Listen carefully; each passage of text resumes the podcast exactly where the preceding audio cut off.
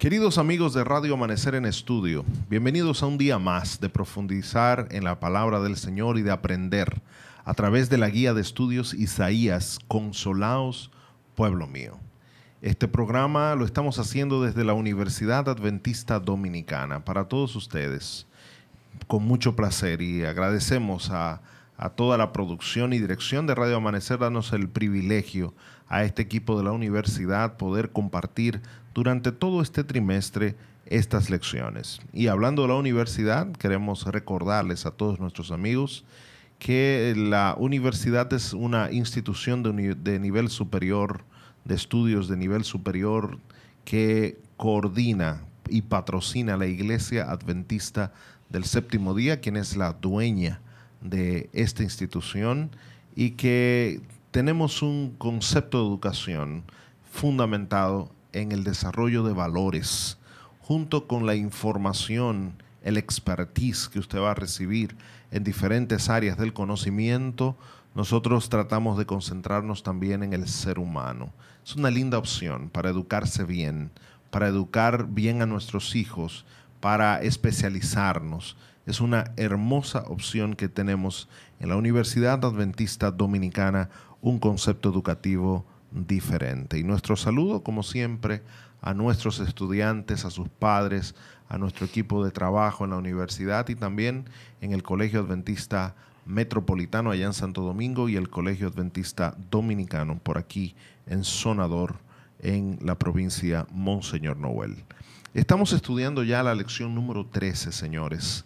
Increíble cómo pasa el tiempo. Ya estamos terminando la última parte del libro de Isaías y estamos entrando también al último capítulo en el día de hoy del libro de Isaías. Vamos a dedicar el resto de la semana a este hermoso capítulo. Capítulo sumamente importante, interesante, abarcante, y eso vamos a estar haciendo a partir del día de hoy. Tenemos un versículo para memorizar, ya hay que comenzar a practicar, a ver, diga una frase de él, diga la mitad y luego vaya añadiendo para que al final de la semana podamos tener aprendido este versículo que es Isaías 65, 17, que dice, porque aquí yo crearé nuevos cielos y nueva tierra, y de lo primero no habrá memoria, ni más vendrá al pensamiento. Como siempre también estamos eh, sugiriendo un par de versículos que son céntricos. Y estos versículos que hemos escogido para esta semana es Isaías 65, 14 y 15, donde eh, se transmite, perdón, es Isaías 65, 13 y 14. Ahora sí, 13 y 14. Y es donde se transmite esa idea de una división que hay en el pueblo que cuando, cuando venga el Mesías a establecer su reino, va a encontrar dos grupos. Y dice, por tanto así dice el Señor, Dios, he aquí mis siervos comerán, mas vosotros tendréis hambre. He aquí mis siervos beberán, mas vosotros tendréis sed. He aquí mis siervos se alegrarán, mas vosotros seréis avergonzados. He aquí mis siervos darán grito de júbilo con corazón alegre, mas vosotros clamaréis con corazón triste y con espíritu quebrantado gemiréis. Allí está la descripción que hemos estado hablando en dos días. Ahora vamos a la tercera parte, ¿verdad?, de esta semana, de la lección, el tercer día, que eh, estaremos estudiando eh, una lección que allí en la guía de estudio, la guía de estudios tiene el título Imán Divino. Y nosotros estamos sugiriendo un subtítulo que explica mejor el fin de la historia, salvación y juicio. Para discutir esto tenemos aquí un equipo muy especial, el doctor Miguel Gutiérrez, profesor de Antiguo Testamento de la UNAT. Profesor, saludos. Un saludo caluroso a los radio oyentes para un estudio nuevo de Isaías y también a los amigos aquí, el doctor Ángel Guzmán y doctor Jochi Jamel. Ahí está, Jochi Jamel, saludos. Un placer saludarle, pastores, que Dios pueda estar con ustedes en este, en este programa, pero también una bendición especial para todos los amigos que nos escuchan a través de Radio Amanecer. que la sangre de Jesús pueda cubrir sus vidas. Sabes que hay mucha gente que se conecta por las plataformas digitales de Radio Amanecer también. Gran cantidad de personas Claro que, que se sí. conectan allí. Y así vaya nuestro saludo a la gente que no está en la radio, sino que está en un celular o en una computadora o en algún Escuchando el podcast. O algunos que van ido ya al podcast a, a dar seguimiento a estas lecciones. Que yo voy a escucharlo también y voy a, y voy a, a estudiar una vez más Isaías más tranquilamente, ¿verdad? Otra vez para sacar un excelente provecho. Busque su Biblia, busquen qué anotar y ábrala en Isaías 66, el último capítulo de este gran libro que venimos estudiando durante los últimos tres meses. Vamos a orar y vamos a iniciar inmediatamente nuestro estudio. Querido Señor, invocamos tu presencia y tu bendición sobre este estudio, que sea de gran bendición para alguien que hoy nos está escuchando y necesita este mensaje, donde quiera que esté. Alcánzalo con tu Espíritu Santo y permite, Señor, que hoy eh, tu palabra permita que nosotros seamos construidos, bendecidos y que crezcamos para tu honra y tu gloria. En el nombre de Jesús. Amén. Durante esta semana estamos estudiando los capítulos 65 y 66 del libro de Isaías, que son los que concluyen la última sección del libro de Isaías, eh, los capítulos 56 al 66, y que a su misma vez estos últimos dos capítulos dan la conclusión del libro. El día de hoy comenzamos a estudiar el capítulo 66 de este maravilloso libro e invitamos a toda la audiencia de Radio Amanecer a que pueda abrir la palabra de Dios con nosotros. Este programa se transmite a las 6.20 de la mañana, a la 1 de la tarde y también a las 10 de la noche. Y la intención final que tenemos es que juntos podamos descubrir los tesoros que Dios tiene para nosotros en su palabra, que podamos profundizar, que podamos aprender, que podamos ir juntos aprendiendo los mensajes del Señor. Así que abre tu Biblia ahí en el capítulo 66, préndela si tienes un celular, un iPad, una computadora, pero ven y estudia con nosotros este tema tan interesante que da inicio al capítulo 66 del libro de Isaías. Bueno, ya vimos el 65, vimos los detalles y la descripción que se hace de la vida nueva. También vimos quiénes van a participar. Creemos firmemente que los que van a participar son los siervos, que busquen al Señor cada día, que sigan sus caminos y que heredarán la tierra, dice la palabra de Dios. Ahora el capítulo 66, entendiendo bien este contexto, se divide en dos partes, versículos 1 al 17 y versículos 18 al 24. Nosotros hoy vamos a comenzar a estudiar este capítulo que por cierto algunos lo llaman como un capítulo complejo, pero creo que se puede entender bien lo estudiamos en el contexto del capítulo 65 que ya hemos estudiado y que ya hemos visto. Miren, la primera sección, desde los versículos 1 al 17, vamos a dividirla en dos partes, 1 al 4 y 5 al 17. En los versículos 1 al 4 se habla claramente de los verdaderos adoradores y luego entonces se introducen los falsos adoradores o los adoradores que no hacen lo que Dios dice y lo, en lo que Dios no se complace. Llamaríamos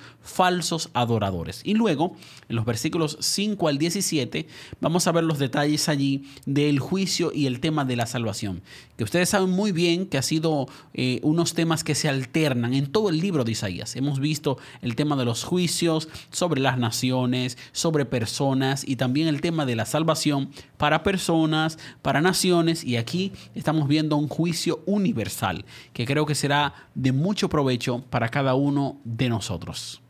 Comenzamos entonces con los primeros versículos, versículos 1 al 4, donde se describen dos tipos de adoradores, los siervos y los rebeldes. Atención, aquí no se habla de los siervos ni de los rebeldes, pero el que viene del capítulo 65 se da cuenta de que estos son los dos grupos que habíamos son los ya- mismos, son los mismos grupos de personas que se mencionaron. 65, exacto. Claro que sí. Podemos comenzar leyendo tal vez los primeros dos versículos para ver los siervos. Así dice el Señor, el cielo es mi trono y la tierra el estrado de mis pies. ¿Dónde, pues, está la casa que podríais edificarme? ¿Dónde está el lugar de mi reposo? Todo esto lo hizo mi mano, y así todas estas cosas llegaron a ser, declara el Señor. Pero a este miraré al que se es humilde y contrito de espíritu y que tiembla ante mi palabra. Ok, aquí entonces están descritos los verdaderos adoradores y la verdadera adoración.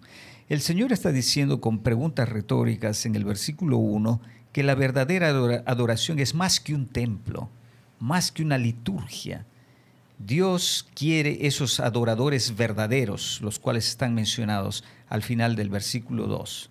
Estos son las personas humildes y que tiemblan ante la palabra de Dios, dice el versículo 2. Pastor, creo que, hay un elemento importante que se menciona ahí en ese versículo número 1 y es la grandeza de Dios, porque en el capítulo 65 se introduce la creación de un, de un nuevo cielo, una nueva tierra, en el versículo 17 del capítulo 65, pero ahora en este nuevo capítulo dice, dice claramente que el cielo y la tierra son el estrado de sus pies. Habla de la grandeza de Dios y entonces hay alguien que reconoce esa grandeza, hay alguien que, que honra esa grandeza, que no puede, no puede darle lugar a Dios, no puede crearlo porque Dios todo lo creó, pero a la misma vez es humilde para reconocer la grandeza de Dios. Es alguien que tiene un contrito espíritu pero a la vez teme a la palabra de Dios, reverencia a la palabra del Dios Todopoderoso. Em, no, se sabe bien cuál es el contexto de este discurso. Probablemente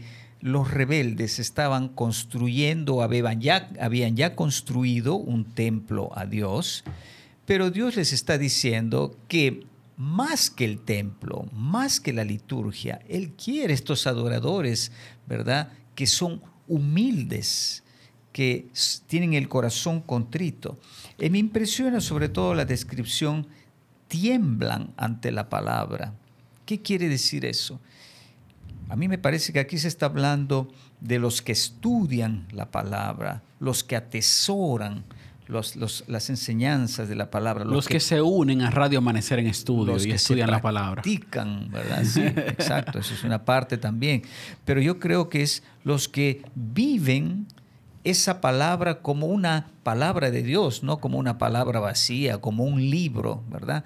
Tiemblan ante la palabra, me parece una frase eh, interesante para describir ese respeto. Eh, eh, creo que, creo que podemos ver claramente el contraste entonces en los versículos 3 y 4 de los infieles, que dice allí, el que mata... Antes de pasar allí, probablemente yo quiero señalar algo de estos versículos también. Eh, y vamos a pasar inmediatamente. Yo sé que debemos ir agilizando. Pero eh, hay algo bien importante. El templo era como, eh, ofrecía ciertas garantías a Israel. El templo era por lo menos sinónimo de dos, tres cosas para ellos. Era sinónimo pues de que eran un pueblo especial. Eran sinónimos porque Dios había decidido, y no solo el pueblo, sino la ciudad era especial, porque Dios había decidido que ahí fuera el templo. También que eran un pueblo, que eran el pueblo de Dios, era ese sentido de elección venía allí. Pero aquí en estos dos versículos se está hablando no, no del hecho de tener algo, porque Israel creo que se concentró mucho en eso, tanto en el primer templo como en el segundo templo cuando lo construyó, como cuando se hizo también, que se desarrolló ese segundo templo con Herodes. Eh, ya prácticamente en este siglo, en esta, esta era, en la era cristiana. Eh, lo que nosotros, en el siglo I, lo que quiero significar ahora es el hecho de que Dios lo que busca no es lo que es el templo, sino lo que el templo hace o debe hacer en el corazón de la gente. La, la, la relación interna no es denigrando la importancia del lugar o la casa en que se adora a Dios, es diciendo que lo más importante que esa casa ofrece es lo que puede hacer en tu vida, puede, el cambio que puede hacer en tu vida. Y a veces nosotros podemos mirar mucho eh, de, la perspectiva de, que las cosas son las que nos dan el, valor. El, hecho de Israel tener el templo, es decir, aquí habita el Dios del universo, aquí Él se manifiesta, le, le daba mucha seguridad, pero aquí hay un gran mensaje ¿Qué, efecto está surgiendo eso en ti? ¿Qué está ocurriendo en tu corazón? Y qué eh, impresionante, ¿verdad? Del humilde, el contrito de espíritu, que más o menos es lo mismo, y el que tiembla ante mi palabra. Allí tal vez se puede poner en juego las diversas perspectivas que los profetas dan sobre el templo. Si nos recordamos en el libro de Ageo, Dios a través del profeta Ageo precisamente eh, critica al pueblo que estaban construyendo las casas, que estaban haciendo sus negocios y no construían el templo. Así que el templo puede ser visto como algo positivo, la parte física, ¿verdad? Los muros, el, el, edificio del templo. Pero aquí vemos el otro lado en Isaías 66 que el templo físico no es suficiente, ¿verdad? No podemos estar satisfechos si tenemos un buen templo lindo, ¿verdad? Con un coro, con una orquesta, con una liturgia. Ese templo vale si nosotros tenemos la actitud correcta, ¿verdad? Humildes, eh, espíritu contrito y sobre todo me, me impresiona esta palabra, que tiembla ante la palabra no ante el templo, sino ante la palabra de Dios, la palabra y Ese fue el mensaje básico de Jesús cuando conversó con la mujer allá en Samaria, que registra el capítulo 4 de Juan, eh, que la mujer le, comparó los templos y todas las cosas y Jesús le dijo, es el que me adora o el que le adora en espíritu y en verdad. Gloria parece mucho. Gloria a Dios. Podemos entonces ver el tema de los falsos adoradores en los versículos siguientes, versículos 3 y 4. Dice la palabra de Dios. El que mata a un buey es como el que mata a un hombre. El que sacrifica un cordero como el que desnuda un desnuca a un perro. El que presenta ofrenda de cereal como el que ofrece sangre de cerdo. El que quema incienso como el que bendice a un ídolo. Como ellos han escogido sus propios caminos y su alma se deleita en sus abominaciones. También yo escogeré sus castigos y traeré sobre ellos lo que temen. Porque llamé, mas nadie respondió Hablé, mas no escucharon, sino que hicieron lo malo ante mis ojos y escogieron aquello que no me complacía. Sí, aquí se describe entonces un grupo de adoradores que realizan los rituales. En el versículo 3 matan el buey, sacrifican el cordero, presentan la ofrenda de cereal, queman incienso. Pero lo que hacen, como lo hacen haciendo al lado de eso lo que no agrada a Dios, es como matar a un hombre o como ofrecer sangre de cerdo. Me parece que ese es el sentido de este versículo, aunque es difícil de traducir, ¿verdad? Hay eh, diversas posibilidades, pero esto me parece una buena posibilidad. El que hace cosas correctas ritualmente, pero moralmente no hace lo que Dios dice, es como hacer, es como el ritual de un Y las figuras son muy fuertes. Dice que escogieron sus caminos, dicen que, siguieron lo que ellos querían hacer. Y entonces ahí ah, vinieron a, a encontrarse en un estado en el que lo que hacían, que eran sacrificios, no complacía a Dios. Y es una descripción muy parecida a lo que menciona el capítulo 65, que dice que hay una gente que siguió sus caminos, que eh, no buscaron a Dios y prácticamente hace la misma relación allí. Yo destaco la, fuerza de las imágenes ¿eh? aquí en el poema. Matar era pues lo, lo, más horrendo que había en aquel momento. Y luego viene la mención de dos animales considerados inmundos en el contexto de Israel también, el perro y el cerdo. Y mencionar esto al lado de un sacrificio era una aberración. o sea, eh, Dios te está diciendo para, el, que, el que vivió ese contexto histórico, la imagen era demasiado fuerte. Dios está diciendo cuán feo es para él el que hace estas cosas sin estar en una relación profunda con él. ¿eh? Está diciendo, mire, es como el que, eh, mire, el perro no podía ni vivo entrar al templo. El perro era considerado un, animal súper inmundo que la gente no tocaba ni veía. Y el cerdo, pues también, y está incluso dentro de los, de los animales que eh, ritualmente y también en, las, en las leyes de dieta no se podían eh, comer ni tocar. Entonces está hablándose de que para Dios es como si, como si esas cosas estuvieran entrando a su templo cuando estos falsos adoradores eh, entran a, agotar allí, a hacer alguna liturgia sin tener esa actitud humilde, sin tener esa actitud de, un corazón contrito y que no tiembla entre la palabra del Señor. Sí, en realidad en el versículo 4 los describe y dice, porque llamé, pero nadie respondió. Hablé, pero no escucharon. Hicieron lo malo ante mis ojos. Escogieron lo que no me complace. Así que evidentemente aquí hay eh, miembros del pueblo de Dios, esta es la sorpresa, ¿verdad? Que escuchando la palabra de Dios, los llamados de Dios, no, no, no escuchan.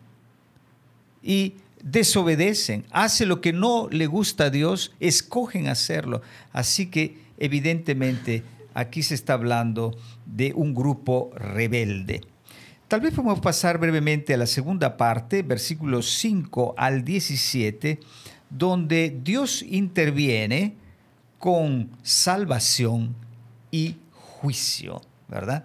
Como eh, decíamos anteriormente, antes de comenzar la transmisión, aquí hay una estructura concéntrica. Y algunos me miraban de manera un poco irónica, porque parece que yo veo estructuras concéntricas en todos los lados, pero yo creo que aquí es, es así. En los versículos 5 al 6 se habla de juicio y en los versículos 15 al 17 se habla de juicio. Y en el centro, versículos 7 al 14, se habla de salvación. Así que se comienza con el mensaje de juicio en los versículos 5 al 6, que tal vez podemos leer brevemente y comentarlo brevemente en el tiempo que tenemos. Dice la palabra de Dios, oíd la palabra del Señor, vosotros que tembláis ante su palabra. Vuestros hermanos que os aborrecen, que os excluyen por causa de mi nombre, han dicho, sea el Señor glorificado, para que veamos vuestra alegría. Pero ellos serán avergonzados voz de estruendo viene de la ciudad, una voz sale del templo, la voz del Señor que da el pago a sus enemigos. Bien, aquí ustedes ven entonces que se había creado una división dentro del pueblo de Dios. El versículo 5 habla de hermanos que aborrecen a otros, que son hermanos evidentemente, simplemente porque esos otros hermanos se dedican al nombre de Dios, ¿verdad? Y los excluyen. Así que aquí se está confirmando la división de la cual se venía hablando ya desde el capítulo 65. Están los que se dedican a Dios, versículo, eh, son los siervos, y están los que los aborrecen, los excluye porque son muy consagrados a Dios, tal vez son considerados un poco extremistas, ¿verdad? Y, pero en el versículo 6 se dice eh, que ellos serán castigados. Fíjense cómo lo dice, voz de estruendo viene de la ciudad, una voz sale del templo la voz del Señor que da el pago a sus enemigos. Increíble entonces que el juicio viene del templo. Este es un motivo que eh, será desarrollado en el Nuevo Testamento hasta el Apocalipsis de ese juicio que sale del templo, pero que se encuentra ya aquí en el capítulo 66. Muy bien, entonces ahí tenemos esa estructura que, que destaca juicio, luego salvación, luego juicio. ¿Habrá alguna razón? ¿Es porque el juicio se menciona dos veces más importante o porque la salvación está en el centro de lo que tenemos que destacar? Sí, yo diría que no siempre es así, pero en este caso eh, lo que está en el centro está más subrayado. Eso es una de las razones de la estructura concéntrica y tal vez por eso valdría la pena leer al menos tres versículos, yo diría del 7 al 9, para terminar con una palabra positiva en vez de una palabra de juicio. Claro que sí, claro que sí, definitivamente abrazamos la salvación en este estudio. Versículo 7 al 9 dice, antes que tuviera de parto, ella dio a luz, antes que le vinieran los dolores, dio a luz un niño. ¿Quién ha oído cosas semejantes? ¿Quién ha visto tales cosas? ¿Es dado a luz un país en un solo día? ¿Nace una nación toda de una vez? pues Sión apenas estuvo de parto, dio a luz a sus hijos. Yo que hago que sea que se abra la, la, matriz, no haré nacer, dice el Señor. Yo que hago nacer, cerraré la matriz, dice tu Dios. Yo leeré un versículo más, el 10 para terminar. Alegraos con Jerusalén y regocijaos por ella, todos los que la amáis. Rebosad de júbilo con ella, todos los que por ella hacéis duelo. Sí, aquí entonces se subraya este, esta llegada repentina de la salvación. En un día, un parto, como ustedes saben, eh, una gestación, son varios meses. Nueve ah, meses. ¿Verdad? Eh, hasta el parto. Pero aquí dice, con sorpresa, el profeta es un poeta, está describiendo esa sorpresa que viene el niño de repente, sin, mucho, eh, sin mucha gestación, ¿Cómo puede ser? Dice, es porque Dios lo ha hecho. En un día, repentinamente, cuando nadie lo espera, allí viene el reino de Dios. Y Dios mismo con estas preguntas retóricas en el versículo 9 subraya, yo que hago que se abra la matriz, ¿no haré nacer? Yo que hago nacer, cerraré la matriz. Dios está diciendo entonces, como el proceso de la redención está ya en camino, Dios que es encargado de hacer nacer a las personas, no faltará de hacer nacer la redención de Jerusalén. Y es por eso que se habla del gozo de Jerusalén allí en el versículo 10. Gloria a Dios, gloria a Dios por estos mensajes tan hermosos que el Señor presenta. El tema de la salvación también es para nosotros y Dios tiene el poder de dárnoslas a cada uno de los que escuchamos, buscamos su mensaje, buscamos su tiempo, su palabra para nosotros. Amén. Bueno, señores, vamos a ir cerrando entonces el día de hoy estos versículos, primeros 17 versículos, léalo, eh, de eh, Isaías capítulo 66 vuelva a repasarlo en el día de hoy, eh, trate de captar estas ideas con la estructura que hemos sugerido, los temas que hemos destacado, porque allí hay mucho más para aprender. Vamos a orar para cerrar nuestro estudio del día de hoy. Doctor Gutiérrez. Oremos. Eterno Padre que estás en los cielos, gracias porque al abrir tu palabra tú has hablado a nuestros corazones. Gracias Señor porque tú describes cosas reales. No sabemos, es un misterio, cómo algunos de nosotros escogemos estar contra de ti y desobedecerte. Pero queremos estar entre los que tiemblan ante tu palabra y esperan tu retorno y el reino que estás trayendo a la tierra. Permite, Señor, que tu Espíritu pueda trabajar en nuestros corazones y que podamos vivir con esta esperanza. Te lo pido en el nombre de Jesús. Amén. Amén.